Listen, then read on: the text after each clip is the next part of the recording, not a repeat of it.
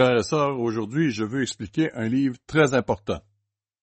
Je n'ai pas l'habitude de faire cela. Nous avons normalement un sermon thématique, mais je désire couvrir ce sujet depuis un certain temps. Il s'agit de l'Épître aux Galates. Cet épître est l'un des livres les moins bien compris de tout le Nouveau Testament. Je l'ai constaté dans le monde entier et même certains ministres ne l'ont jamais expliqué correctement. C'est pourquoi j'ai commencé le cours sur les épîtres de Paul. C'est moi qui l'ai introduit dans le programme de l'Ambassador College à l'automne de 1953. Le Dr. Hay et moi-même, nous nous sommes vus confier l'ensemble du département de théologie. Et M. Armstrong était tellement occupé qu'il nous a fait enseigner les cours de Bible et il enseignait le cours de sexualité. Pendant des années où il l'a enseigné, il parlait de tout sauf de sexualité. Il était plus gêné que de la sexualité que les étudiants. C'est pourquoi il lisait parfois des passages d'un livre pendant les dernières semaines de cours. Il parlait de principe de la réussite. Il avait donc décidé de changer le titre du cours pour principe de vie. Il enseignait ce cours pendant un certain temps. Pour ma part, j'ai eu l'occasion d'enseigner les épîtres de Paul et j'ai apprécié cette expérience. Je ne les ai pas enseignés depuis un certain nombre d'années, mais je voulais y revenir parce que j'ai découvert, lors des tournées de baptême, j'ai fait une tournée de baptême en 1951 avec Raymond McNair et en 1952 avec Bert McNair, son frère cadet. Et en 1953, j'ai amené le docteur Hay en tournée de baptême pendant la moitié de l'été. Le docteur Hay était mon aîné dans le domaine académique, mais j'étais son aîné dans le fait de travailler avec les gens, leur situation et les tournées de baptême. Et j'ai découvert que les parties les plus souvent questionnées ou les plus souvent mal comprises de tout le Nouveau Testament étaient les épîtres aux Romains et aux Galates. Il y avait presque toujours quelque chose à propos des épîtres de Paul. Celui aux Galates est encore plus difficile à expliquer que celui des Romains. J'aimerais parcourir tout le livre des Romains, mais cela prendrait beaucoup de temps. J'ai pensé qu'il serait bon d'aborder Galates dans une série en deux parties. C'est donc ce que j'ai l'intention de faire car c'est un livre très important à comprendre. Frères et sœurs, c'est l'un des livres de la Bible que les protestants utilisent contre la loi de Dieu. Ils utilisent ce livre et déforment son message pour essayer de supprimer la loi de Dieu. Ils disent que Paul a annulé la loi de Dieu. Et les écritures qu'ils utilisent principalement pour faire cela sont divers passages de l'Épître aux Romains et celui aux Galates, ainsi que quelques autres versets, mais principalement ces deux livres. Nous devons donc comprendre ce livre. Beaucoup d'entre nous, les plus âgés, ont passé des années et des décennies dans l'Église universelle de Dieu, et nous avons été vraiment attristés que des milliers et des milliers de nos frères et sœurs soient devenus fort confus et soient partis. Ils ont tout simplement quitté la vérité et sont retournés dans le monde et dans d'autres communautés. Ils furent confus, en partie parce que leur esprit et leur compréhension ont été faussés par une mauvaise utilisation des passages de l'Épître aux Romains et celui aux Galates. Nous devons comprendre ce livre et j'espère que vous l'étudierez en profondeur. Certains d'entre nous seront peut-être confrontés à des situations similaires dans le futur, on ne sait jamais. On entend parfois des choses et il est facile de devenir confus. Commençons tout d'abord pour entrer dans le vif du sujet avec deux pierres. Vous comprendrez pourquoi je me tourne vers cette lettre lorsque vous verrez ce que j'aborde. C'est la dernière lettre que l'apôtre Pierre a écrite avant sa mort certainement la dernière que l'on trouve dans la Bible. Commençons dans 2 Pierre 3, verset 14. 2 Pierre 3, verset 14. Pierre écrivit dans cette toute dernière partie de sa toute dernière lettre, il est intéressant de voir comment Dieu le guida à mettre ceci juste à la fin. Il dit, verset 14, C'est pourquoi, bien-aimé, en entendant ces choses, il avait parlé du jour du Seigneur et des nouveaux cieux et de la nouvelle terre, Appliquez-vous à être trouvé par lui sans tâche et irréprochable dans la paix. Croyez que la patience de notre Seigneur est votre salut. Dieu prend le temps de travailler avec les gens et il donne à plusieurs beaucoup de temps pour comprendre ce qu'ils doivent faire, où ils doivent être, du temps pour redresser leur vie avant la venue du Christ. Comme notre bien-aimé frère Paul vous l'a aussi écrit selon la sagesse qui lui a été donnée. C'est ce qu'il fait dans toutes les lettres où il parle de ces choses, dans lequel il y a des points difficiles à comprendre. C'est intéressant. Nulle part ailleurs dans la Bible, quelqu'un n'évalue les écrits de quelqu'un d'autre. Vous pouvez chercher, ce n'est pas là. Mais Dieu a inspiré l'apôtre Pierre à la fin de sa vie, vers la fin de la période du Nouveau Testament, à nous donner un avertissement en disant les gens tordent les écrits de Paul. Dieu nous donne cet avertissement. Comment tordent-ils les écrits de Paul? Continuons en livre. Verset 16. Il y a des points difficiles à comprendre dont les personnes ignorantes et mal affermies tordent le sens ils tordent et pervertissent la Bible, comme celui des autres Écritures pour leur propre ruine. Que nous dit Pierre? Il nous dit que les lettres de Paul sont des Écritures. En tant qu'apôtre principal, celui que Dieu a utilisé au début de l'Église juive, Pierre valide que les écrits de Paul font partie des Écritures, donc de la Bible. Verset 17. Vous donc, bien-aimés, qui êtes avertis, tenez-vous sur vos gardes, de peur qu'entraînés par l'égarement des impies, vous ne veniez à déchoir de votre fermeté. Comme certaines versions bibliques et certains commentaires le soulignent, le mot original grec inspiré qui fut traduit par impie veut dire homme sans loi, lawless en anglais. Pierre parlait-il des lois de la circulation? À l'époque, il n'y avait pas de voiture. Il n'avait que des ânes et des charrettes. Il ne parlait pas de cela, mais d'hommes qui se sont détournés de la loi de Dieu. Et ces hommes utilisaient apparemment les lettres de Paul pour renforcer cet argument. Dieu a donc inspiré Pierre, vers la fin de sa vie, de montrer que les hommes tordent ces Écritures, dont l'épître que je vais vous lire, pour se débarrasser de la loi de Dieu. Ce sont des hommes impies, sans loi, et nous devons le comprendre. Verset 18. Mais croissez, ne soyez pas distraits par les arguments des impies, dans la grâce et la connaissance de notre Seigneur et Sauveur Jésus-Christ. Continuez à grandir dans la grâce, la connaissance, la compréhension, comme nous essayons de le faire dans l'Église du Dieu vivant. Et certains d'entre nous qui fréquentent l'Église depuis quelques années le savent. Et à lui soit la gloire maintenant et pour l'éternité. Amen. Nous devons donc comprendre que Pierre donna un avertissement inspiré selon lequel des hommes impies sans loi tordent les Écritures de Paul. Et c'est exactement ce qui s'est passé, comme nous le voyons par les événements qui ont suivi cet avertissement. Ce qui arriva à l'Église de Dieu à cette époque fut la première grande apostasie, cette dernière prit le dessus. Et puis une autre grande apostasie a eu lieu récemment, quand les Takats sont arrivés avec leurs machines à démolir et ont commencé à détruire tout ce que le Christ avait construit par l'intermédiaire de M. Armstrong et un certain nombre d'entre nous qui l'avons aidé au cours des années. Je l'ai déjà dit, je ne m'en excuse pas. Vous savez, j'étais l'un des hommes principaux à aider M. Armstrong pendant toutes ces années. J'étais le deuxième vice-président. Ted était le premier vice-président. J'étais le deuxième vice-président. Herman Hay était l'éditeur principal. Nous avons aidé M. Armstrong à construire cette œuvre pendant des décennies. Et plus que tout autre homme. Et maintenant, Dieu m'a permis d'aider à poursuivre cette œuvre. J'espère que les gens comprennent que lorsque je dis c'est mon œuvre, je suis contrarié par ce qui s'est passé dans ces temps-là. J'ai consacré toute ma vie d'adulte à la construction de cette œuvre. Ils sont arrivés, ils l'ont mise en pièces. C'est une honte terrible, quoi qu'il en soit. C'est ainsi que les hommes ont tordu les écrits de Paul. Puisque nous sommes ici, et pour donner un peu plus de contexte, reportons-nous à 1 Jean, 1 Jean chapitre 2, 1 Jean chapitre 2 verset 3, Si nous gardons ses commandements, nous savons par cela que nous l'avons connu. Comment connaissons-nous Dieu? En observant ses commandements. Comme je l'ai dit, vous pouvez avoir une idée de qui est Dieu. Le pontife a une idée de Dieu, Billy Graham a une idée de Dieu, mais ils ne connaissent pas vraiment Dieu.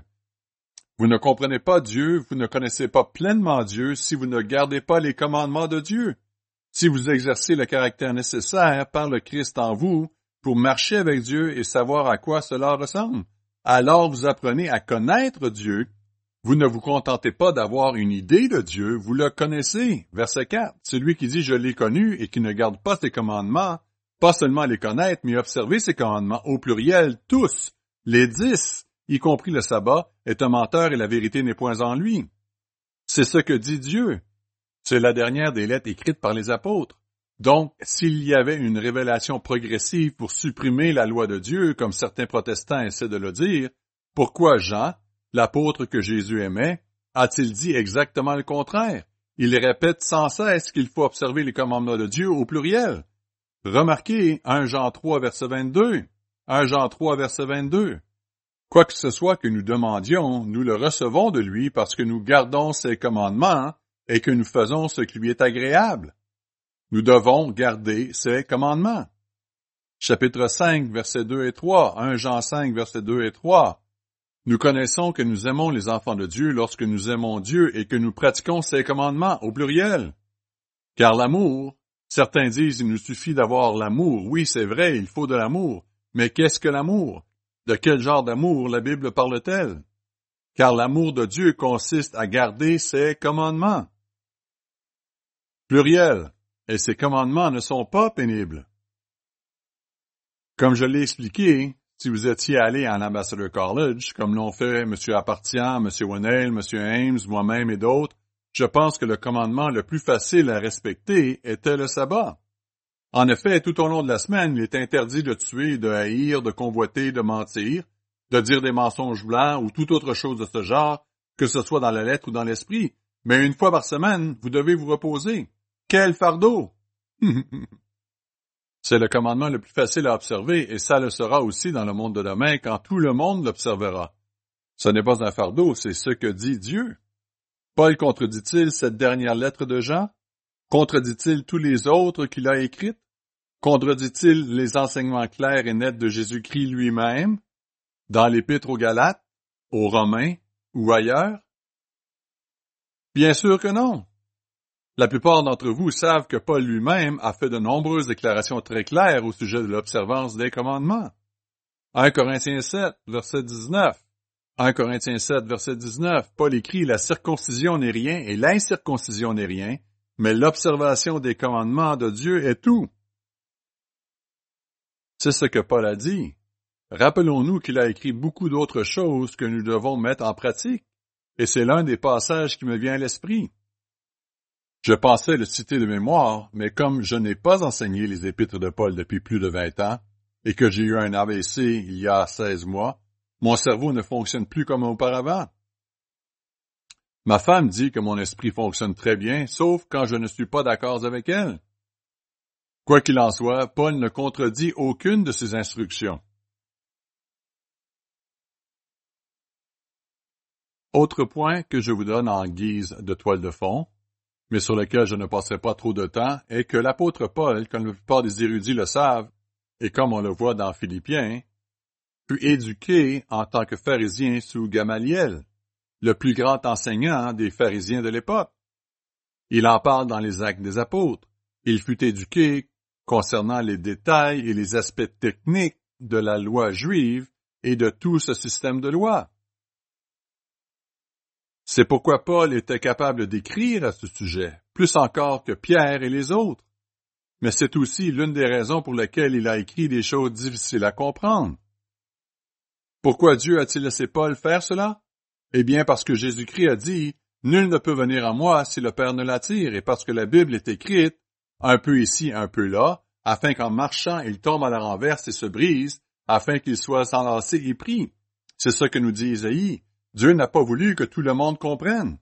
Dieu n'essaie pas d'appeler tout le monde maintenant. Il leur laisse juste assez d'éléments flous pour qu'ils se pendent parce que c'est ce qu'ils veulent faire. Si Dieu avait écrit la Bible en chiffres romains, 1, 2, 3, A, B, C, et répété les dix commandements, répété le sabbat plusieurs fois dans l'Ancien et dans le Nouveau Testament, il n'aurait pas d'excuse. Mais Dieu a écrit la Bible de manière à ce que les gens puissent se pendre, si c'est ce qu'ils veulent faire, sous l'influence de Satan, bien sûr.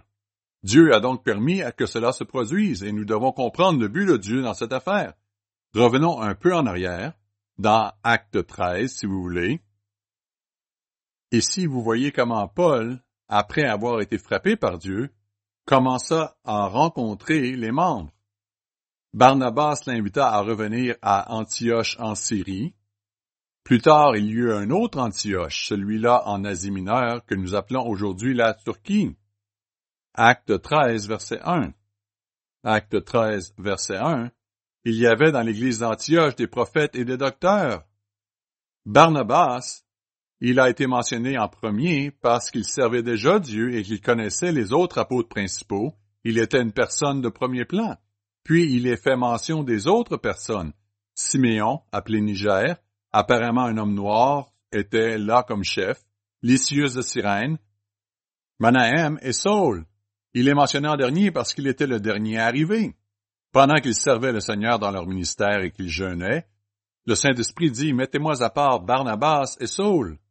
Au début, Barnabas était toujours mentionné en premier et Saul en deuxième. Puis Dieu l'inspire à prendre la tête lorsque des faux prophètes se dressèrent contre eux à Chypre, et à partir de cet événement, la Bible parle de Paul et de ses compagnons. À partir de ce moment-là, Paul devint le dirigeant. Dieu les a mis à part, et si vous continuez à lire l'histoire, vous verrez qu'ils étaient tous deux apôtres. Au chapitre 14, verset 4, il est dit, acte 14, verset 4, la population de la ville se divisa, les uns étaient pour les Juifs, les autres étaient pour les apôtres, au pluriel. Et dans acte 14, verset 14, les apôtres Barnabas et Paul, ayant appris cela, déchirèrent leurs vêtements. Ils étaient donc tous deux apôtres à ce moment-là. Dieu demande à Saul de partir en tournée pour mettre sur pied des congrégations et prêcher la vérité aux païens. Et c'est ce qu'il commença à faire. Vous remarquerez qu'ils sont allés d'abord à Chypre, puis ils ont pris la mer à partir de Paphos et sont arrivés à Perge en Pamphylie. Si vous regardez sur une carte biblique, c'est ce que nous appelons aujourd'hui la côte sud de la Turquie. Acte 13, verset 13. Jean se sépara d'eux, le jeune Jean-Marc les abandonna, il a peut-être eu le mal du pays, il est retourné chez lui, et retourna à Jérusalem. Et ils se séparèrent à Perge, et, verset 14, arrivèrent à Antioche, c'est aujourd'hui le centre de la Turquie, en Pisidie. Ils allèrent à la synagogue, ils prêchaient toujours le jour du sabbat, les gens qui les écoutaient n'étaient donc pas simplement des passants de la rue, ils ne criaient pas au coin de la rue. Ils se réunissaient dans la synagogue avec les Juifs et les païens, qui étaient appelés hommes craignant Dieu. Ces derniers percevaient que les Juifs servaient le vrai Dieu, le Créateur, ils s'étaient déjà éloignés de leur Dieu païen et voyaient que la religion juive faisait du sens. C'est ainsi que Paul a pu les atteindre. Ils avaient déjà une certaine connaissance de l'Ancien Testament. Verset 16. Paul se leva et dit, Hommes israélites, et vous qui craignez Dieu, écoutez. Si vous lisez les chapitres 13 et 14, vous verrez qu'ils allèrent dans ces villes qui se trouvaient dans ce que nous appelons aujourd'hui la Turquie, en Asie mineure, parfois aussi appelée la Galatie. Concernant les commentaires bibliques, souvenez-vous que nous les utilisons pour nous donner des idées. Mais ils ont tous été écrits par des hommes non convertis, par des érudits catholiques, anglicans ou protestants. Ils commettent d'horribles erreurs. Certains d'entre eux disent que la galaxie se trouvait tout au nord, mais si vous regardez où Paul s'est rendu, il fait référence à ce que nous appelons la galaxie du Sud. Et c'est à ces gens-là qu'il écrivit. Ils furent les premiers à se convertir, parce que c'était peut-être, je ne dis pas que c'était le cas, mais je ne veux pas entrer dans ce sujet, ce que la Bible déclare est inspiré, mais nos dates ne sont pas toujours exactes. Parfois nous apprenons et nous évoluons dans ce domaine, comme je l'ai fait au fil des ans. Il se peut que l'Épître aux Galates ait été le premier livre écrit par Paul, sa toute première lettre. C'est ce que pensent un certain nombre d'érudits, ce que je ne comprenais pas auparavant, mais ces dernières années j'ai fini par comprendre qu'il s'agissait probablement de la première lettre écrite, parce qu'il aidait les gens dans ce que nous appelons l'Asie mineure ou la Pisidie et ses régions.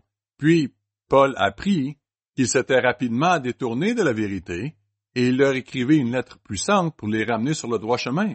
Vous remarquerez dans Acte 13, verset 38, Acte 13, verset 38, Sachez donc, comme frère, que c'est par lui que le pardon des péchés vous est annoncé et que quiconque croit est justifié par lui de toutes les choses dont vous ne pouviez être justifié par la loi de Moïse. Paul utilise le même genre d'exhortation lorsqu'il leur écrit plus tard pour les corriger parce qu'ils s'étaient éloignés de cette compréhension. Les Galates, auxquels il écrit, sont donc dans ces diverses villes, de Perge en Pamphylie et d'Antioche de Pisidie, ces personnes qu'il avait rencontrées lors de sa tournée d'évangélisation d'Actes 13 et 14. Puis dans Acte 14, verset 15, Paul et ses compagnons quittent la région. Acte 14, verset 25, ils annoncèrent la parole à Perge et descendirent à Athalie, qui se trouve aujourd'hui dans le sud de la Turquie, et de là, ils s'embarquèrent pour Antioche, pas Antioche de Pisidie, mais l'Antioche d'origine en Syrie, qui était leur point d'attache pour l'œuvre auprès des gentils, d'où ils avaient été recommandés à la grâce de Dieu pour l'œuvre qu'ils venaient d'accomplir. Verset 27. À leur arrivée, ils convoquèrent l'Église et ils racontèrent tout ce que Dieu avait fait avec eux et comment ils avaient ouvert aux nations la porte de la foi, et ils demeurèrent assez longtemps avec les disciples, environ deux ans. L'indication, frères et sœurs, est que, si vous prenez des notes, et c'est peut-être un bon sermon pour en prendre plus que d'habitude, mais l'indication est que l'apôtre Paul fut converti, il fut frappé et aveuglé vers l'an 35 après Jésus-Christ. Une dizaine d'années plus tard, vers l'an 45 après Jésus-Christ, il fut ordonné apôtre. Mais vous savez, entre-temps, il s'est produit diverses choses, et il est retourné pendant plusieurs années dans la région que nous appelons la Turquie, à Tars. Cette partie du livre des Actes représente donc le contexte de l'Épître aux Galates. Puis Acte 15, qui se produisit un peu plus tard, nous parle de la conférence de Jérusalem qui, à mon avis, a probablement eu lieu vers la fin de l'an 49 après Jésus-Christ. Pour vous qui prenez des notes, vers la fin de l'an 49, nous ne connaissons pas exactement le mois. Acte 15, verset 1. Acte 15, verset 1. Donc après cette tournée, Paul et les autres retournèrent à Antioche en Syrie, où était l'église centrale de l'œuvre chez les païens, Quelques hommes venus de Judée enseignaient les frères en disant, Si vous n'êtes circoncis selon le rite de Moïse, vous ne pouvez être sauvés. Ceci est la clé.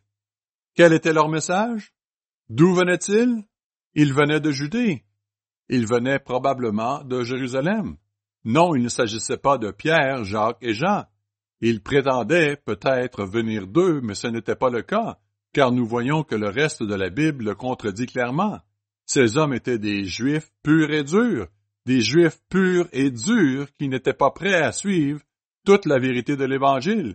Ils disaient, vous ne pouvez pas être un vrai chrétien à 100%, un chrétien de première classe, si vous n'êtes pas circoncis. Vous tous païens, même les hommes adultes qui n'ont pas été circoncis, vous devez subir cette opération très douloureuse. Vous devez être circoncis selon la coutume de Moïse, sinon vous ne pouvez être sauvés. Dieu a-t-il jamais dit cela? Non. Comment cela s'appelle-t-il? Comment cela s'appelle-t-il? C'est la loi de Moïse. J'aimerais avoir plus de temps pour vous expliquer tout cela, car il y a plusieurs lois. J'ai l'intention d'écrire un article à ce sujet. Le docteur Hay en avait écrit un, et nous en parlions l'autre jour au déjeuner. J'espère que je pourrai le faire à l'aide de M. Ames et de M. Wennell, et que je pourrai l'assembler correctement nous aimerions produire un article ou peut-être une brochure au sujet des lois de l'Ancien Testament expliquant quelles sont encore valables et pourquoi. Il parlait donc ici de la loi de Moïse, il ne s'agit pas du tout des dix commandements. Vous devez comprendre que s'ils avaient essayé d'enseigner contre les commandements ou contre le sabbat, il y aurait eu un soulèvement absolu. Ce qui a lieu à la conférence de Jérusalem, à cause de la circoncision, n'était qu'un petit tapage et aurait ressemblé à une rencontre de vieilles dames, en comparaison de ce qui se serait passé s'ils avaient essayé de changer l'un des dix commandements. Ils n'ont donc pas changé les dix commandements, ils ne changeaient rien de la loi fondamentale de Dieu.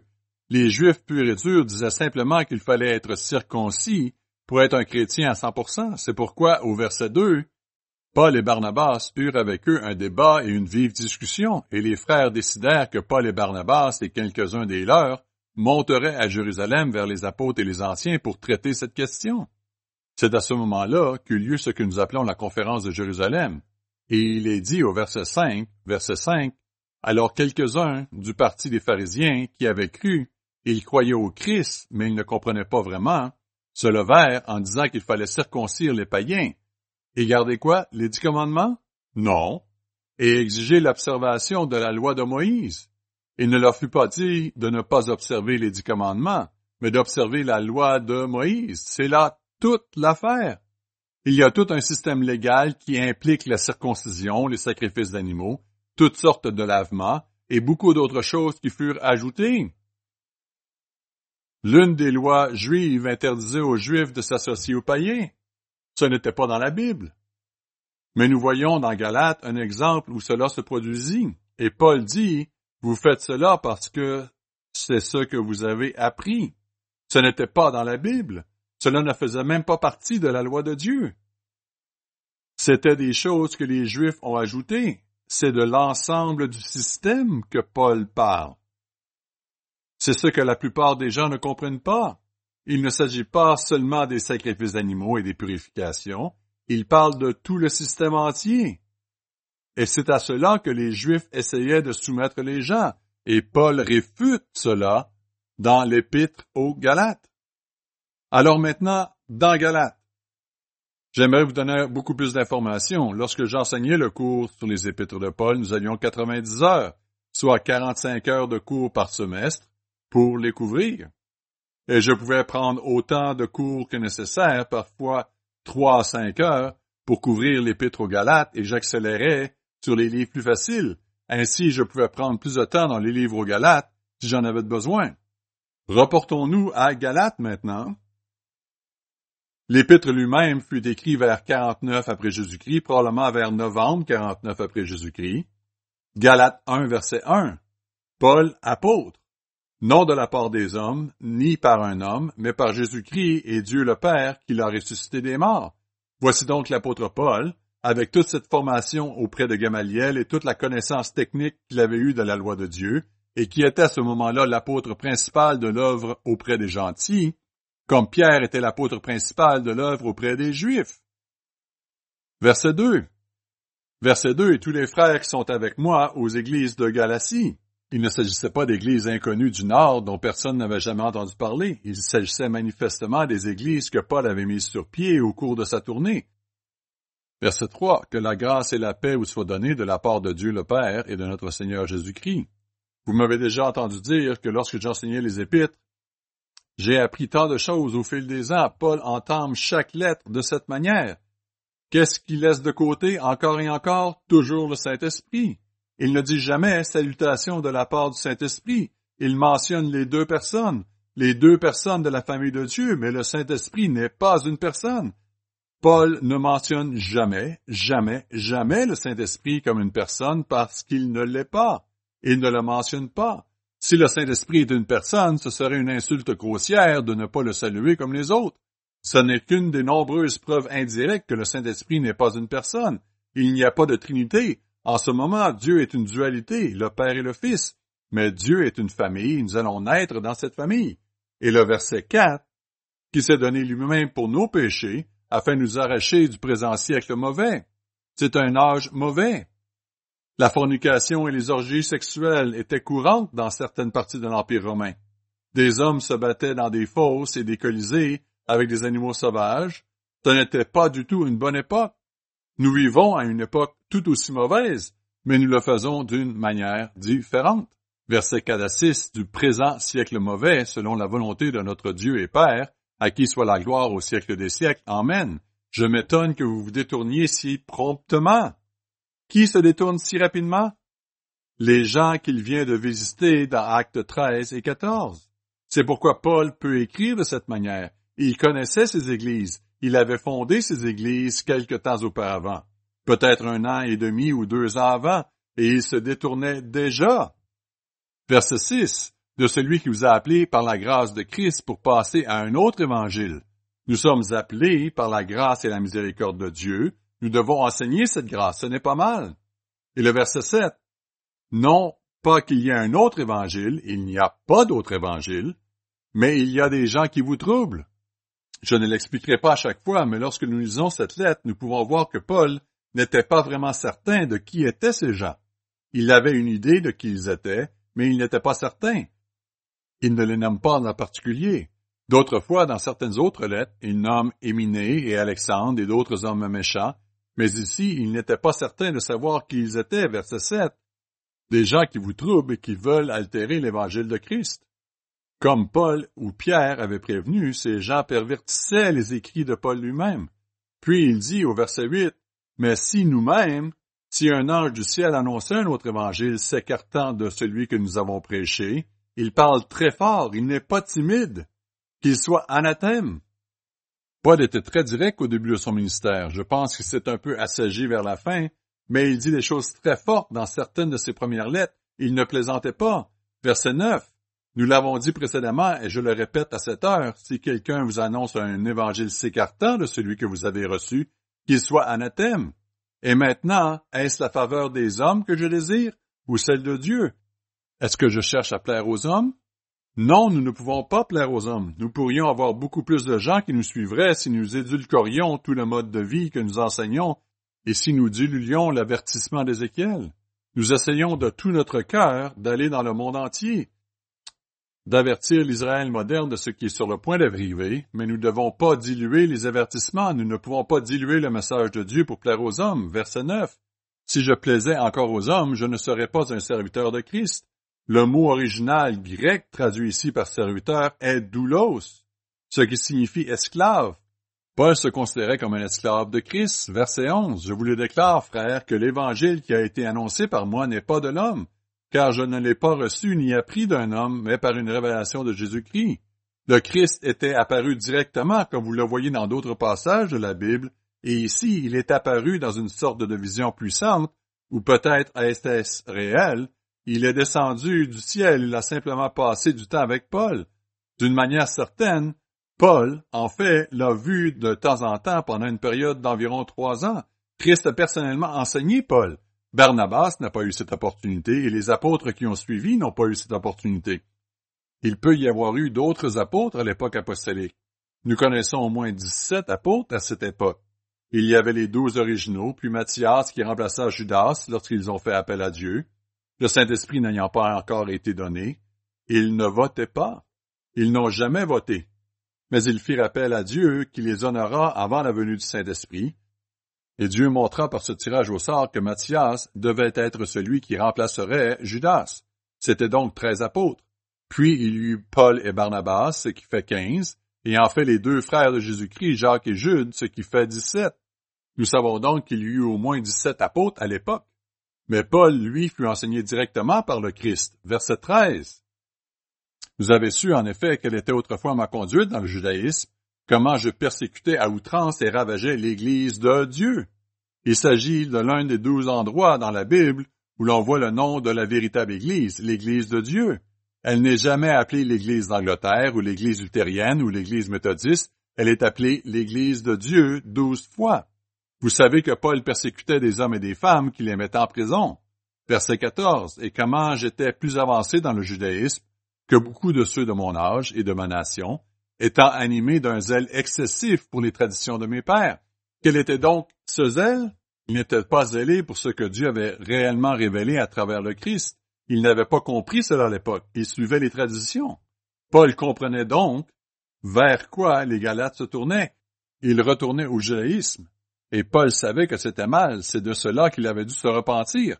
Verset 15. Mais lorsqu'il plut à celui qui m'avait mis à part dès le sein de ma mère, Dieu appela Paul directement comme il l'avait fait pour Jérémie. Si vous lisez attentivement Jérémie 1 verset 5, vous constaterez que l'avortement est un péché. Dieu appela ces jeunes garçons alors qu'ils étaient encore dans le ventre de leur mère. Ils étaient déjà des êtres humains. Et Dieu les appela alors qu'ils n'étaient pas encore nés. Verset 15 à 17. Et qui m'a appelé par sa grâce de révéler en moi son Fils afin que j'annonce parmi les païens. Aussitôt, je ne consultais ni la chair ni le sang, il n'est pas allé vers Pierre, Jacques, Jean, Barthélemy et tous les autres apôtres, et je ne montais point à Jérusalem vers ceux qui furent apôtres avant moi, mais je partis pour l'Arabie. Il se rendit donc en Arabie, puis revint à Jérusalem. Au verset 18, après trois ans, la majeure partie de ces trois années s'est probablement déroulée en Arabie, et je n'aurai pas le temps de couvrir tout le livre des actes et de relier ces deux points. Mais sachez que la majeure partie de ces trois années, ou probablement la totalité, s'est déroulée en Arabie. Paul fut formé pendant trois ans par le Christ, et quand il dit après, il veut dire depuis son appel. Tout indique qu'une fois que Paul fut appelé, il compte tout à partir de ce moment-là. Et permettez-moi de dire, au cas où je l'oublierai de le faire plus tard, que Paul a vécu un événement extraordinaire. Vous parlez d'un événement qui a changé sa vie? Alors qu'il se dirigeait vers Damas, il fut frappé par Dieu et aveuglé. Wow! Et toute sa vie a changé. Un changement à 180 degrés. Et il considère toujours cet événement comme étant l'événement suprême de sa vie. Lorsque le Christ l'a frappé, il date tous les autres événements à partir de l'époque de sa conversion en l'an 35 après Jésus-Christ. Ananias, un membre de l'Église, fut envoyé pour lui parler, le guérir et le baptiser. Paul reçut le Saint-Esprit à ce moment-là. Il partit en Arabie et revint trois ans après avoir été frappé. Verset 18. Trois ans plus tard, je montai à Jérusalem pour faire la connaissance de ses faces, et je demeurai quinze jours chez lui. Pourquoi est-il monté voir Pierre? Pierre était l'apôtre principal, et cela est très, très clair dans le Nouveau Testament. À maintes reprises, il n'y a pas d'exception. Ils avaient des dirigeants et Pierre était l'apôtre principal. Paul est allé le voir. Verset 19. Mais je ne vis aucun des autres apôtres si ce n'est Jacques, le frère du Seigneur. Jacques, le frère du Christ, s'était converti et Paul le rencontra. Le premier Jacques avait été décapité, si vous vous souvenez, dans Acte 12. Hérode l'avait fait exécuter. Verset 20. Dans ce que je vous écris, voici devant Dieu, je ne mords point. Il se rendit ensuite en Syrie et en Cilicie. Il est retourné à Tars, sa ville natale. Vous vous souvenez dans le livre des Actes la façon dont Paul commença à s'insurger contre les hellénistes et contre d'autres problèmes que rencontraient les Juifs. Il était fougueux. Il a mis le feu aux poudres. Et on s'est dit qu'il fallait calmer le jeu. Alors ils l'ont renvoyé chez lui et il est retourné à Tasse pendant quelques années avant qu'on le ramène à nouveau. Verset 22. Or j'étais inconnu de visage aux églises de Judée qui sont en Christ. Seulement ils avaient entendu dire, celui qui autrefois nous persécutait annonce maintenant la foi qu'il s'efforçait alors de détruire. Et elle glorifiait Dieu à mon sujet. Il disait, Wow, cet homme a réellement été converti. Galate 2, verset 1, 14 ans après. Vous vous souvenez de ce que j'ai dit il y a quelques minutes? Paul ne comptait pas trois ans plus 14 ans. Lorsque vous étudiez et que vous faites la chronologie du livre des Actes et celle de Galate, les 14 ans ici renvoient directement à ce tournant suprême lorsque Paul fut frappé en arrivant à Damas. Je me souviens d'avoir été presque frappé en arrivant à Damas. Je n'essaie pas de me comparer à Paul, mais c'est assez amusant quand j'y repense. David John Hill et moi avons fait un voyage autour du monde avec des éducateurs qui étaient très charnels, et nous passions jour et nuit avec eux. Ils étaient intelligents mais très peu pratiques. John et moi lisions les prophéties et les nouvelles, et lorsque nous sommes arrivés à Damas, la rébellion du parti Baas était sur le point de se produire en Syrie, et ces éducateurs ne semblaient pas le comprendre. J'ai dit nous ferions mieux de nous méfier. Dès que nous sommes entrés dans la périphérie de Damas, nous avons entendu des coups de feu et même des bruits de canon, et j'ai dit Oh oh. Nous avons vu des gens passer à toute allure devant nous. J'ai dit au chauffeur Faites demi-tour, partons d'ici. Ils ont dit Qu'est-ce qu'il y a de mal à ce qu'ils courent? J'ai répondu Non, nous ferions mieux de nous sauver la vie. Vous feriez mieux de m'écouter. La rébellion du Baas commence maintenant. Le chauffeur hocha la tête et fit demi-tour. Il fit ce que je lui avais dit. Lorsque nous sommes arrivés à la limite de Damas, en remontant la colline par laquelle nous venions d'entrer, un gros char d'assaut nous barrait déjà la route. Le gouvernement essayait de bloquer le coup d'État, de même que les dirigeants du coup d'État dans la ville. Et il y avait ce char d'assaut et notre chauffeur est sorti de la voiture. Je ne pouvais pas comprendre ce qu'il disait car il parlait arabe. Il faisait des signes de la main et disait Ce sont des touristes américains, c'est bon. Ils finirent par nous faire signe de passer. Ils avaient un gros char d'assaut dont le canon était pointé sur moi. J'ai donc vécu mon expérience en arrivant à Damas, une expérience un peu particulière, un peu différente. C'était en 1963. Mais ces soi-disant professeurs intelligents étaient vraiment stupides à bien des égards. Je me suis rendu compte à quel point certains professeurs d'université peuvent être absolument bêtes et irréalistes à bien des égards. S'ils étudient les habitudes sexuelles d'un moustique ou peu importe le sujet, il semble que ce soit tout ce qu'ils comprennent. C'est à peu près tout ce qu'ils savent. Ils sont peu réalistes. Nous avons donc eu cette expérience. Galate 2, verset 1. Quatorze ans après, je montais de nouveau à Jérusalem avec Barnabas, ayant aussi pris Tite avec moi. C'était un peu plus tard. Et ce fut après une révélation que j'ai montée. Je leur exposais l'évangile que je prêche parmi les païens, je l'exposais en particulier à ceux qui sont les plus considérés, afin de ne pas courir ou avoir couru en vain. C'était probablement en juillet de l'an 49 après Jésus-Christ, probablement à l'été 49, mais c'est une supposition. Toutes ces choses ont commencé à se produire au cours de l'année 49, comme je l'ai déjà mentionné. Il fit ce voyage privé, amenant avec lui Barnabas et Tite, et parla de l'Évangile avec Pierre et Jacques, verset 3, afin de ne pas courir ou avoir couru en vain, mais Tite, qui était avec moi, qui était grec, ne fut même pas contraint de se faire circoncire. Paul et Barnabas ne l'ont pas obligé à se faire circoncire. Mais ce qui est évident, c'est que les autres ont compris que Tite était païen et qu'ils ont commencé à argumenter à ce sujet. Apparemment, la question ne s'était pas suffisamment répandue dans la communauté juive pour entraîner une persécution à l'époque. Verset 4. Et cela à cause des faux frères qui s'étaient secrètement introduits et glissés parmi nous pour épier la liberté que nous avons en Jésus-Christ, avec l'intention de nous asservir. Il s'agissait probablement de juifs purs et durs qui essayaient d'accuser Paul de s'associer avec des païens qui n'aimaient pas ça. Ils pensaient nous sommes le peuple parfait, gardons ces païens à l'écart. Les juifs purs et durs furent les principaux persécuteurs de l'Église au début. Pourtant, la plupart des membres de l'Église étaient juifs. Vous savez, les premiers membres étaient juifs, mais leurs propres compatriotes juifs qui ne se convertissaient pas se sont retournés contre eux. Versets 5 et 6. Nous leur cédâmes pas un instant et nous résistâmes à leurs exigences. Ils n'ont pas obligé de site à se faire circoncire, afin que la vérité de l'Évangile fût maintenue parmi vous. Ceux qui sont les plus considérés, quels qu'ils aient été jadis. Vous pouvez vous demander pourquoi Paul dit cela. De toute évidence, il s'agissait d'une sorte d'attitude qui existait à l'époque. Paul, tu es l'apôtre qui est arrivé en dernier. Nous n'avons pas à faire attention à toi. Il y a des années, M. Armstrong est passé par là. Si vous lisez son autobiographie, quand l'église de Sardes faisait des réunions, parfois il le mettait en dernier. Il était considéré comme le moins important. Les dirigeants importants parlaient en premier et ensuite un autre, et finalement il donnait la parole au dernier, alors qu'il ne restait que dix minutes.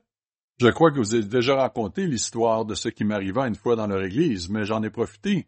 Je n'étais pas habitué à cela et j'ai dit, eh bien, cela ne vous dérange pas si je dépasse de quelques minutes? Les hommes ont fait une drôle de tête et j'ai continué. Mais c'est une autre histoire. M. Armstrong avait l'habitude d'être le ministre de la fin parce qu'il avait tendance à le regarder de haut. Il considérait donc Paul comme le dernier, et Paul devait en quelque sorte défendre sa propre fonction et certaines des choses qu'il écrivit. Continuons au verset 6. Cela ne m'importe pas. Dieu ne fait pas de favoritisme. Ceux qui sont les plus considérés ne m'imposèrent rien. La version anglaise dit n'ont rien dit de plus. En d'autres termes, il n'a rien appris de plus sur la vérité de leur part, bien qu'il ait respecté leur fonction. Au verset 7, au contraire, voyant que l'Évangile m'avait été confié pour les incirconcis comme à Pierre pour les circoncis, il n'a pas dit à moi et à Barnabas, à Tite, à Timothée, à Épaphrodite ou à tout autre. Il dit, il m'a été confié, il n'y avait qu'un seul chef pour cette partie de l'œuvre.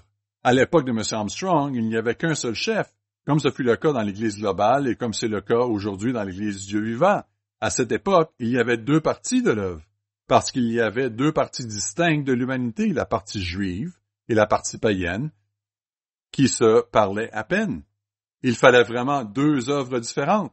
Aujourd'hui, ce n'est plus le cas, car nous avons des communications instantanées dans le monde entier et l'œuvre mondiale fonctionne beaucoup mieux si vous avez un seul dirigeant. Comme je vous l'ai dit, nous avons déjà désigné M. Ames comme mon successeur, donc je ne parle pas de moi, je ne serai peut-être pas là. Quoi qu'il arrive, j'espère que M. Ames ou M. Wannell ou M. Weston ou M. King ou d'autres personnes de ce genre pourront continuer à diriger l'œuvre de Dieu dans les années à venir.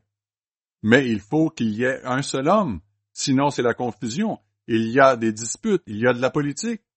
Ainsi, à cette époque, il y avait deux œuvres, parce que Pierre ne pouvait pas être en charge de tout. En fait, Pierre lui-même était absent de Jérusalem pendant des mois, voire des années, lorsqu'il allait dans le nord-ouest de l'Europe.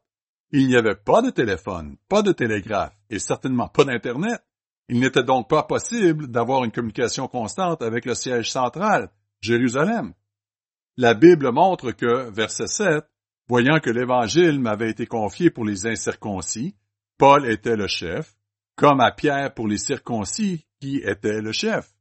Pierre était le chef incontesté. Au début, pendant environ dix ou quinze ans, Pierre dirigeait tout.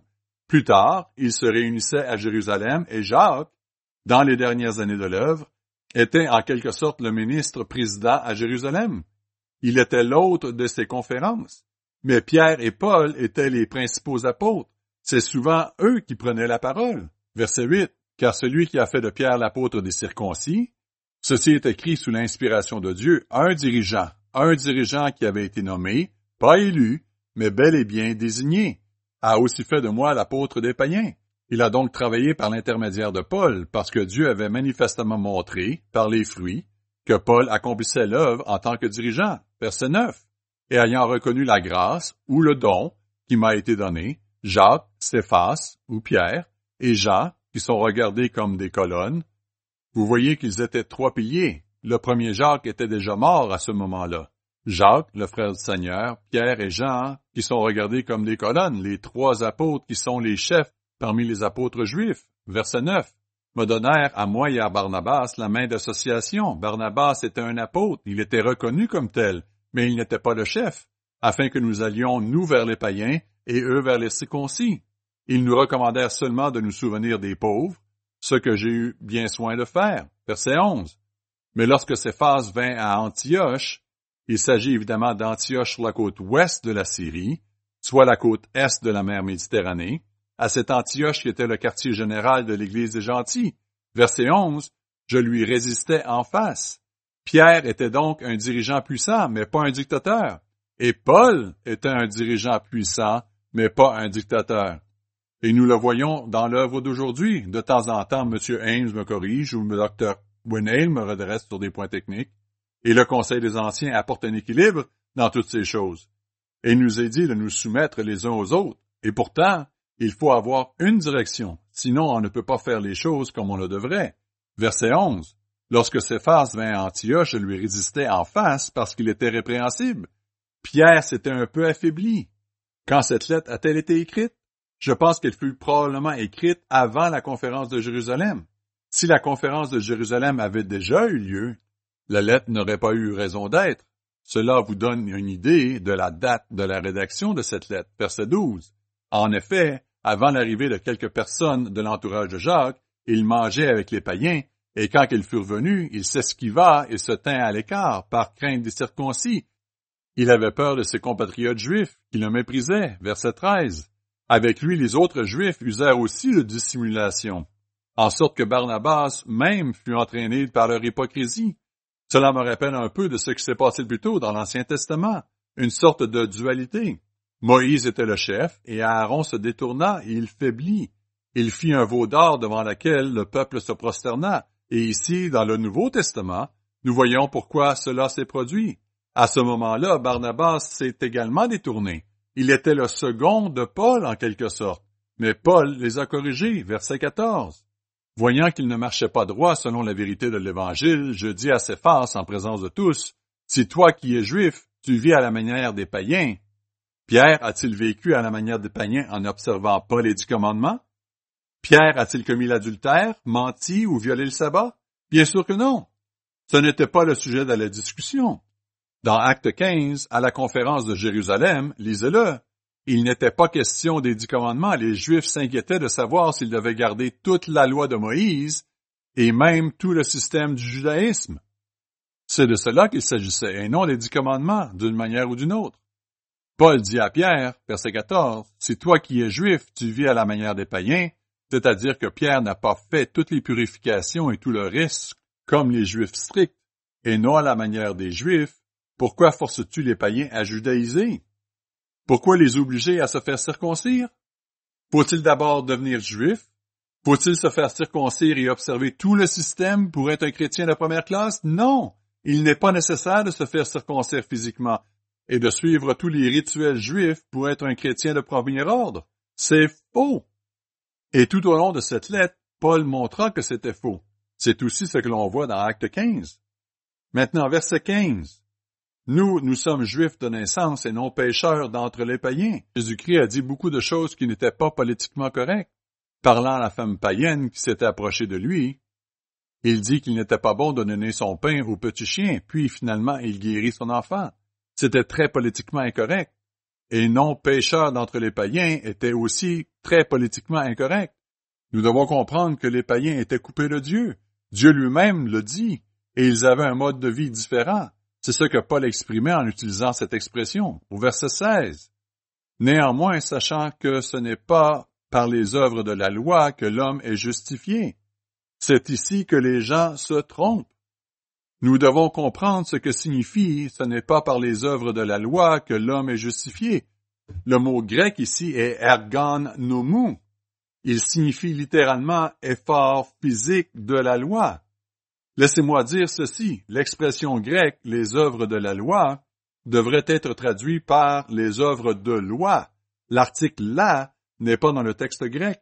Il s'agit des œuvres de loi. Ceci pourrait donc inclure les traditions juives, peut-être certaines des lois rituelles de l'Ancien Testament qu'ils utilisaient pour se justifier, et d'autres lois qui ne faisaient pas partie du tout des lois de Dieu. Nous n'en savons rien, et Paul ne savait même pas avec certitude qui étaient ces gens. Il disait sans cesse, Qui sont-ils? Mais ils apportaient tout un système. Donc, verset 16, ce n'est pas par les œuvres de loi et non pas les œuvres de la loi.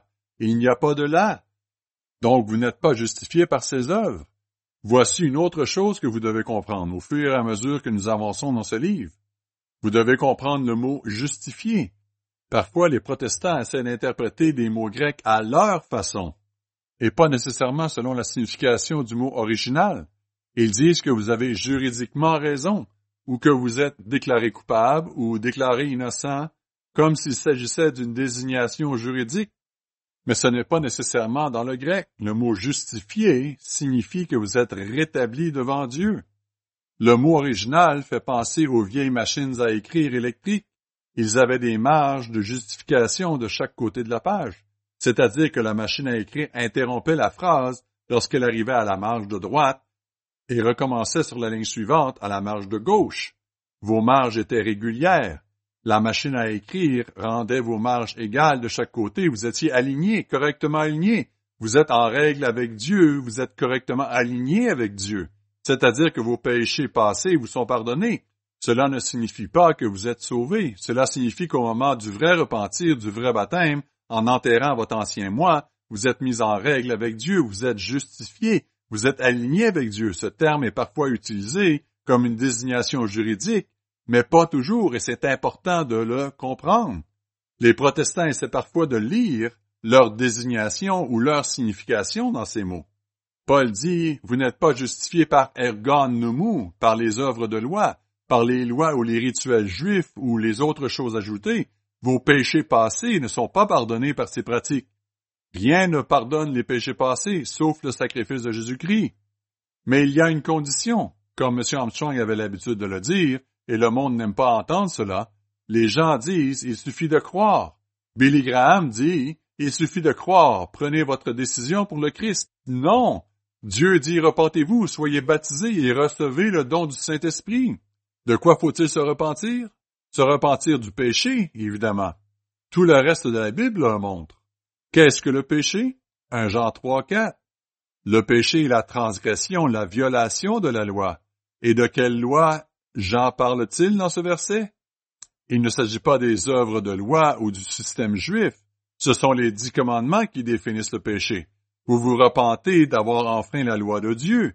Et si vous vous repentez vraiment, vous n'êtes pas seulement désolé, comme l'homme ivre qui a la gueule de bois le dimanche matin, il est désolé jusqu'à ce que la gueule de bois disparaisse, mais il veut retourner se saouler à la prochaine occasion. Non, vous êtes tellement désolé que vous prenez l'engagement profond de faire demi-tour et de repartir dans l'autre sens. Vous le faites avec l'aide de Dieu, en acceptant le sacrifice de Jésus-Christ qui paie l'amende pour vos péchés passés, en sachant que Dieu a promis de vous donner le Saint-Esprit pour vous aider à surmonter ces péchés. Acte 2, 38, Repentez-vous et que chacun de vous soit baptisé au nom de Jésus-Christ pour le pardon de vos péchés, et vous recevrez le don du Saint-Esprit, car la promesse est pour vous, pour vos enfants et pour tous ceux qui sont au loin, en aussi grand nombre que le Seigneur notre Dieu les appellera. C'est ce qui est écrit dans Actes 2, 38 et 39. Je peux facilement réciter ces versets parce que nous les répétions encore et encore lors des tournées de baptême, je ne les ai pas oubliés. Galates 2, 16. Ce n'est donc pas par les œuvres de loi que l'homme est justifié, mais par la foi en Jésus-Christ. Nous avons aussi cru en Jésus-Christ afin d'être justifiés par la foi en Christ et non par les œuvres de loi, parce que personne ne sera justifié par les œuvres de loi. La première partie du verset 16 dit, ce n'est pas par les œuvres de loi que l'homme est justifié, mais par la foi en Jésus-Christ. Le mot grec en, vous pouvez le vérifier, utilisé dans l'expression ici et au verset 20, devrait être de justifié par la foi de Jésus-Christ. Pas seulement notre foi, sa foi mise en nous. C'est ce qui nous justifie et nous purifie. Galates 2, 17. Mais tandis que nous cherchons à être justifiés par Christ, Si nous étions aussi nous-mêmes trouvés pécheurs, Christ serait-il un ministre du péché? Continuons-nous à pécher, c'est-à-dire à enfreindre la loi de Dieu comme le font les protestants? Ils disent, nous sommes déjà sauvés. Alors si nous faisons une erreur, ou si nous voulons de l'amour, que ma femme et moi avons des problèmes et que nous nous aimons pas vraiment, eh bien, il y a une jolie femme blonde qui vit à côté. Elle et moi avons appris à nous aimer. Alors il me semble plus logique de mettre ma femme à la porte et d'épouser ce mannequin, cette belle femme blonde. Elle aura de l'amour, j'aurai de l'amour et tout le monde sera plus heureux. C'est ainsi que les gens raisonnent dans ce monde. Non, on ne doit pas raisonner ainsi. On obéit aux dix commandements de Dieu. Vous voyez, on ne les dilue pas. C'est ce qu'il faut comprendre. Nous ne devons pas enfreindre la loi de Dieu parce que nous avons été pardonnés. Le Christ n'est pas un ministre du péché. Verset 17. Loin de là. Car si je rebâtis les choses que j'ai détruites, je me constitue moi-même un transgresseur. Transgresseur? Transgresser signifie briser quelque chose. Qu'est-ce que vous enfreindreriez? Eh bien, vous enfreindreriez la loi, vous briseriez les dix commandements. Et Paul dit qu'il ne faut pas faire cela. Dans Romains 4, verset 15, Romains 4, verset 15, gardez votre place dans Galate, retournons à Romains 4. Paul nous dit, Romains 4, 15, car la loi produit la colère, et là où il n'y a point de loi, il n'y a point non plus de transgression. S'il n'y a pas de loi, s'il n'y a pas de norme de conduite donné par Dieu, il n'y a pas de péché. Pourquoi y aurait-il un péché si Dieu ne le dit pas? Vous ne faites qu'inventer vos propres idées. Là où il n'y a pas de loi, il n'y a pas de transgression, c'est assez clair. Dieu ne supprime donc pas sa loi par l'intermédiaire de Paul. Galates 2, 19. Car c'est par la loi que je suis mort à la loi. En d'autres termes, c'est à travers le système juridique que Dieu a mis en place d'offrir un agneau et ultimement l'agneau de Dieu, Jésus-Christ. Je suis mort à la loi en acceptant la mort du Christ pour le paiement de mes péchés. Verset 19. Afin de vivre pour Dieu, j'ai été crucifié avec Christ. La question ici est comment êtes-vous crucifié? Romains 6, verset 1 à 6 nous dit, Vous enterrez votre ancien moi lors de votre baptême. Vous êtes enterré avec le Christ lors du baptême, afin que l'ancien moi meure et que vous puissiez marcher en nouveauté de vie. L'ancien moi meurt. Poursuivons, Galates 2.20. J'ai été crucifié avec Christ. Et si je vis, ce n'est plus moi qui vis, ce n'est plus l'ancien moi. Ici, le mot grec est littéralement ego, E-G-O. En d'autres termes, ce n'est plus le vieux moi égoïste, le vieux moi vaniteux qui vit encore. Ce n'est pas l'ego qui vit. Verset 20. C'est Christ qui vit en moi. Et c'est peut-être le verset le plus merveilleux de Galate en ce qui me concerne. Parce que, si vous le comprenez, il couvre tout. Verset 20. C'est Christ qui vit en moi. Si je vis maintenant dans la chair, je vis dans la foi oh. Quoi? Oh? Non. J'ai expliqué l'expression grecque ici, que de nombreux commentaires reconnaissent, qui se trouve aussi dans les interlinéaires, la foi du Fils de Dieu. Vous ne vivez pas par votre foi dans le Fils de Dieu, vous vivez de la foi du Fils de Dieu qui vous donne cette confiance et cette force absolue pour que Dieu vive en vous. La foi du Fils de Dieu qui m'a aimé et qui s'est livré pour moi. Verset 21. Je ne rejette pas la grâce de Dieu. Non, nous n'essayons pas de nous sauver nous-mêmes en observant des statuts, des lavements, des sacrifices d'animaux. Car si la justice s'obtient par la loi, l'accomplissement de toutes ces œuvres physiques, quelles que soient, Christ est donc mort en vain. Galates 3.1. Galates sans intelligence. Qui vous a fasciné pour que vous n'obéissiez plus à la vérité, vous aux yeux de qui Jésus-Christ a été décrit comme crucifié? Paul demande pourquoi vous détournez-vous si vite? Vous, aux yeux de qui Jésus-Christ a été décrit comme crucifié. Il dit, j'ai essayé de vous expliquer cela clairement. Verset 2. Voici seulement ce que je veux apprendre de vous. Est-ce par les œuvres de loi que vous avez reçu l'Esprit? Vous, les païens de Perge en Pamphylie, d'Antioche, de Pisidie, est-ce que moi, Barnabas ou d'autres ministres, vous avons dit que vous deviez passer par toute une série de lavements, de sacrifices d'animaux, et une liste de choses à faire et à ne pas faire que les Juifs avaient ajouté avant que vous soyez convertis? Non, ce n'est pas du tout ce qui leur fut enseigné. La vie de beaucoup d'entre eux fut changée lorsqu'ils sortirent du paganisme, simplement en se repentant de leurs péchés et en acceptant Jésus-Christ comme leur sauveur. Ils n'ont pas dû à pratiquer tout cela, mais ils ne l'avaient pas compris de cette façon. Verset 3. Êtes-vous tellement dépourvu de sens? Après avoir commencé par l'esprit, voulez-vous maintenant finir par la chair? Avez-vous tant souffert en vain? Si toutefois c'est en vain. Certains d'entre eux avaient été persécutés. Verset 5. Celui qui vous accorde l'esprit et qui opère des miracles parmi vous, c'est-à-dire peut-être des ministres fidèles comme Paul et Barnabas, peut-être quelques anciens fidèles qui étaient encore là pour faire cela, le fait-il donc par les œuvres de loi ou par la prédication de la foi?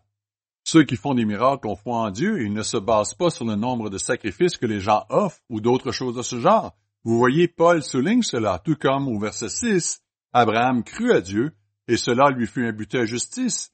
Maintenant, les gens déforment souvent cela, les protestants le font encore et encore. Abraham croyait-il simplement en Dieu et avait-il une foi vide? Non, ce n'est pas le cas. Il croyait Dieu, c'est-à-dire qu'il croyait tout ce qui concerne Dieu, ce qu'il a dit est son dessein pour l'humanité. C'est pourquoi Dieu l'a honoré, parce qu'il avait cette foi vivante. Ce n'était pas une foi vide. Il dit dans Genèse 26, notez-le, Genèse 26, verset 5. Dieu parle à Isaac dans Genèse 26, verset 5, et il dit, J'ai béni Abraham de toutes ses bénédictions, Genèse 26, verset 5, parce qu'Abraham a obéi à ma voix, qu'il a observé mes ordres, mes commandements, mes statuts et mes lois. Abraham a obéi à Dieu. Si vous vous reportez au livre de Jacques, vous découvrirez le type de foi qu'Abraham avait. Avait-il une foi morte? Faisait-il simplement de croire? Vous savez, comme les ministres protestants qui disent croyez, croyez seulement? Non, ce n'est pas du tout ce genre de foi qu'il avait. Il dit ici dans Jacques 2, 21. Jacques 2, 21. Abraham, notre père, ne fut-il pas justifié par, par quoi? Oh, les protestants n'aiment pas ce verset. Cherchez-le dans leurs écrits. Vous ne le trouverez pas très souvent. Abraham, notre père, ne fut-il pas justifié par les œuvres lorsqu'il offrit son fils Isaac sur l'autel? Vous voyez, il a fait quelque chose. Dieu était si réel pour Abraham qu'il était prêt à sacrifier son propre fils. C'était une foi vivante. Et c'est là l'essentiel. Verset 22, tu vois que la foi agissait avec ses œuvres. Vous voyez une foi vivante, et que par les œuvres la foi fut rendue parfaite. Y a-t-il gardé les commandements de Dieu? Oui. Genèse 26, verset 5 dit qu'il l'a fait. C'était donc une foi vivante, il a cru Dieu. Et ce qu'il fait, c'est ce que Dieu dit. Verset 23, ainsi s'accomplit ce que dit l'Écriture. Abraham crut à Dieu, et cela lui fut imputé à justice et il fut appelé ami de Dieu. Pourquoi? Parce qu'il avait une foi vivante, qu'il vient de définir. Verset 24. Vous voyez que l'homme est justifié par les œuvres et non par la foi seulement. Comprenez bien, dans votre Bible, un homme est justifié par les œuvres et non seulement par la foi. Lorsqu'on comprend bien, c'est donc la foi et les œuvres qui travaillent ensemble.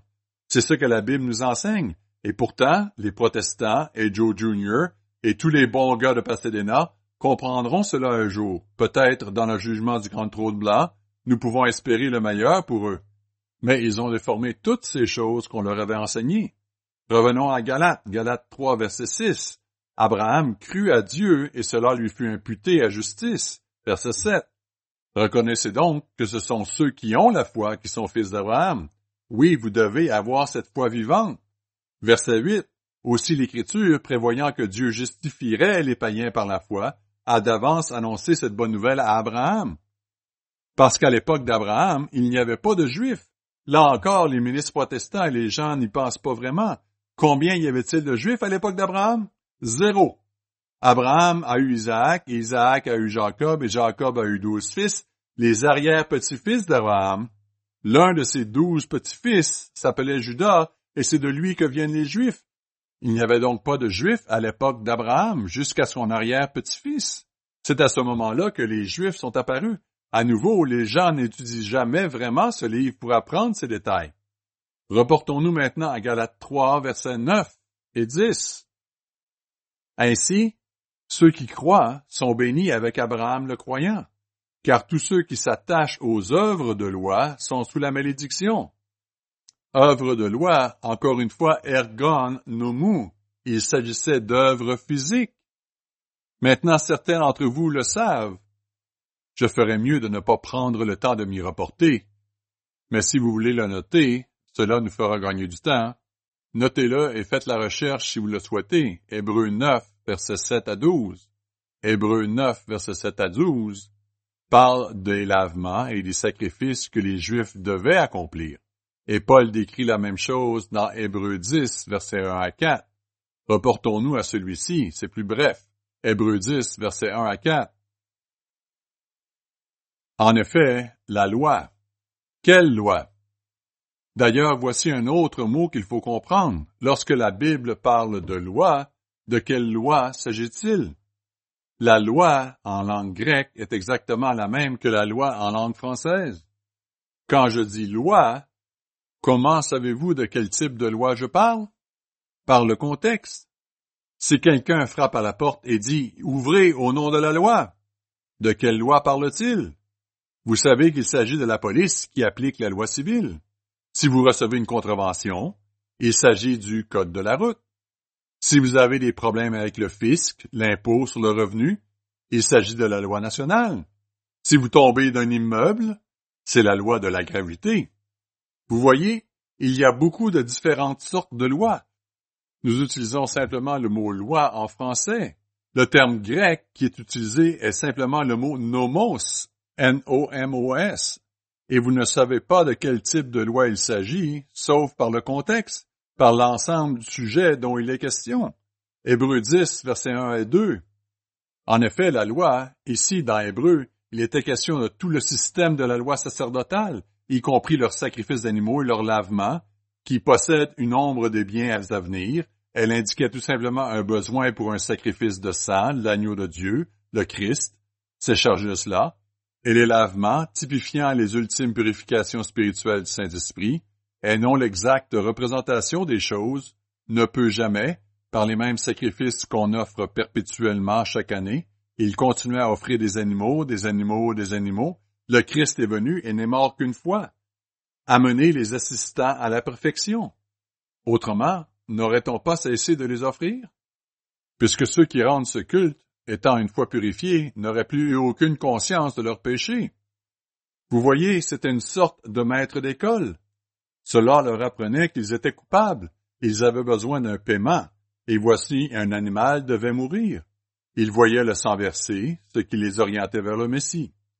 Ensuite, il y avait les lavements, qui leur montraient qu'ils devaient être purifiés, ce qui les pointait vers le Saint-Esprit et le pardon spirituel. Verset 3. Mais le souvenir des péchés est renouvelé chaque année par ces sacrifices, car il est impossible que le sang des taureaux et des boucles ôte les péchés. C'est donc la clé. C'est de cela qu'il parle ici. Tout ce système, tout le système des sacrifices et des lavements et toutes les autres choses liées à celui-ci, c'est ce qui fut supprimé et qui n'a plus besoin d'être observé. Galates 3, verset 10. Car tous ceux qui s'attachent aux œuvres de loi, en s'appuyant sur les sacrifices d'animaux, les purifications et d'autres choses pour obtenir le salut, sont sous la malédiction. Pourquoi sont-ils sous la malédiction? Était-il mauvais d'offrir ces sacrifices? Pas nécessairement. Mais si c'était tout ce sur quoi ils comptaient, cela ne pardonnait pas les péchés. La seule chose qui pardonne les péchés est la mort de Dieu pour nous, notre Créateur donnant sa vie pour sa création. Et lorsque le Christ est venu dans la chair humaine, en tant qu'Emmanuel, Dieu avec nous, sa vie valait plus que toutes nos vies réunies. Il est donc mort pour nous en tant que sacrifice ultime. Si vous êtes coupable et que ce système est tout ce sur quoi vous comptez, vous êtes donc sous la malédiction. Verset 10. Car il est écrit, maudit et quiconque n'observe pas tout ce qui est écrit dans le livre de la loi et ne le met pas en pratique. De quoi parle-t-il? Est-ce qu'il dit que vous êtes maudit si vous ne respectez pas les dix commandements ou quelque chose comme ça? Non. Il faut revenir à ce qu'il cite. Voici la clé. Une autre clé. Si vous parcourez l'épître aux Galates, et dans ma Bible c'est souvent écrit, et si ce n'est pas le cas, je l'écris moi-même, la note en bas de page vous donnera la référence de l'écriture citée. Vous savez alors de quoi Paul parlait, parce qu'il cite directement les écritures de l'Ancien Testament. Il est écrit, vous êtes maudits si vous ne faites pas toutes ces choses. Et d'où cela venait-il? Les mots exacts se trouvent dans Deutéronome 27 où les tribus commencent à énumérer les bénédictions et les malédictions. Et il est écrit, verset 15, Deutéronome 27, Maudit soit l'homme qui fait une image taillée ou une image en fonte. Et au verset 19, Maudit soit celui qui porte atteinte aux droits de l'étranger. Verset 20, maudit soit celui qui couche avec la femme de son père. Verset 21, maudit soit celui qui couche avec une bête quelconque. Puis au verset 26, Deutéronome 27, 26, maudit soit celui qui n'accomplit point les paroles de cette loi et qui ne les met point en pratique. Et tout le peuple dira Amen. C'est le verset que Paul cite. De quoi s'agit-il? Est-ce la loi des sacrifices? Non. Ce sont les statuts, voyez-vous. Vous n'êtes donc pas sauvés en gardant les statuts à la lettre, ni en faisant des sacrifices d'animaux. Vous n'êtes pas non plus sauvés en gardant toutes les traditions des païens. Toutes les œuvres que vous faites ne vous justifient pas de vos péchés. La seule chose qui vous justifie de vos péchés, c'est le sang verti de Jésus-Christ. C'est ce qui pardonne vos péchés passés. Vous voyez donc qu'il ne parle pas seulement des sacrifices d'animaux. Il parle des statuts, de tout le système. Continuons dans Galates 3.11. Galates 3.11. Et que nul ne soit justifié devant Dieu par la loi, cela est évident. Qu'entendons-nous par justifié par la loi? Eh bien, la loi, c'est toute la Bible au sens large. Et la loi signifie parfois les cinq premiers livres de la Bible dans un autre sens. Les Juifs utilisaient souvent les cinq premiers livres de la Bible et les appelaient la loi. Verset 11. Que nul ne soit justifié devant Dieu par la loi, cela est évident. Vous n'êtes donc pas justifié en observant aucune de ces choses. Verset 11. Puisqu'il dit le juste vivra par la foi. Vous devez avoir foi en Christ et en ce qu'il a fait. Verset 12.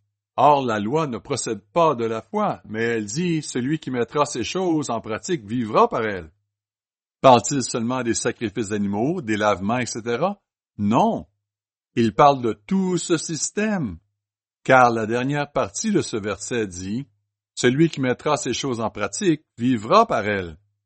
C'est une citation de Lévitique 18, verset 5. Et il nous dit au verset 3, Lévitique 18, verset 3, Vous ne ferez point ce qui se fait dans le pays d'Égypte. Verset 4. Vous pratiquerez mes ordonnances et vous garderez mes statuts pour y marcher. Il n'y avait pas que les lavements et les sacrifices. Les ordonnances, elles, avaient trait au mode de vie de Dieu. Elles leur apprenaient à être propres. Par exemple, si vous n'aviez pas de toilette, vous deviez sortir et ensuite couvrir vos excréments il y avait plusieurs autres ordonnances de ce type. Les statuts, eux, avaient trait au droit civil d'Israël. Vous deviez mettre une balustrade autour de votre toit, si vous aviez un toit plat, d'où quelqu'un pouvait tomber. Verset 5. Et vous garderez mes statuts et mes ordonnances par lesquelles, s'il les pratique, un homme vivra. Moi, je suis l'Éternel. Vous observerez donc mes statuts et mes ordonnances, si quelqu'un les met en pratique, il vivra par elles. Je suis l'Éternel. Puis il commença à citer certaines d'entre elles. Verset 6. Nul de vous s'approchera de sa parente pour découvrir sa nudité. Vous ne devez pas découvrir la nudité de votre père, de votre fille, de votre belle-mère, de votre belle-fille, ainsi de suite. Et il est écrit ici au verset 22, ce que le protestant n'aime pas entendre. Tu ne coucheras point avec un homme comme on couche avec une femme, c'est une abomination. C'est un statut de Dieu.